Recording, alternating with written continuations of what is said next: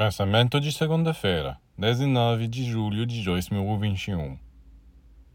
Em vez de lamentar as condições externas, você tem de encontrar maneiras de se fortalecer.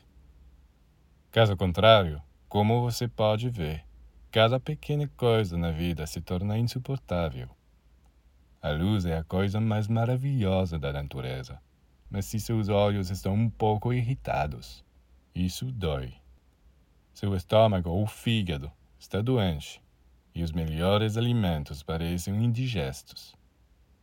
Alguém lhe dá um aperto de mão quente ou um tapinha carinhoso nas costas. Mas se você estiver atormentado por reumatismo, você grita. E da mesma forma, a visita dos mais queridos amigos pode mergulhá-lo na dor.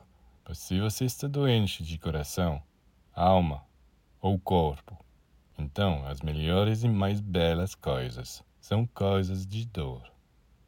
Mas se você estiver bem, uma códia de pão, um punche, uma palavra grosseira parecerá deliciosa, e você superará as dificuldades sem um mesmo percebê-las.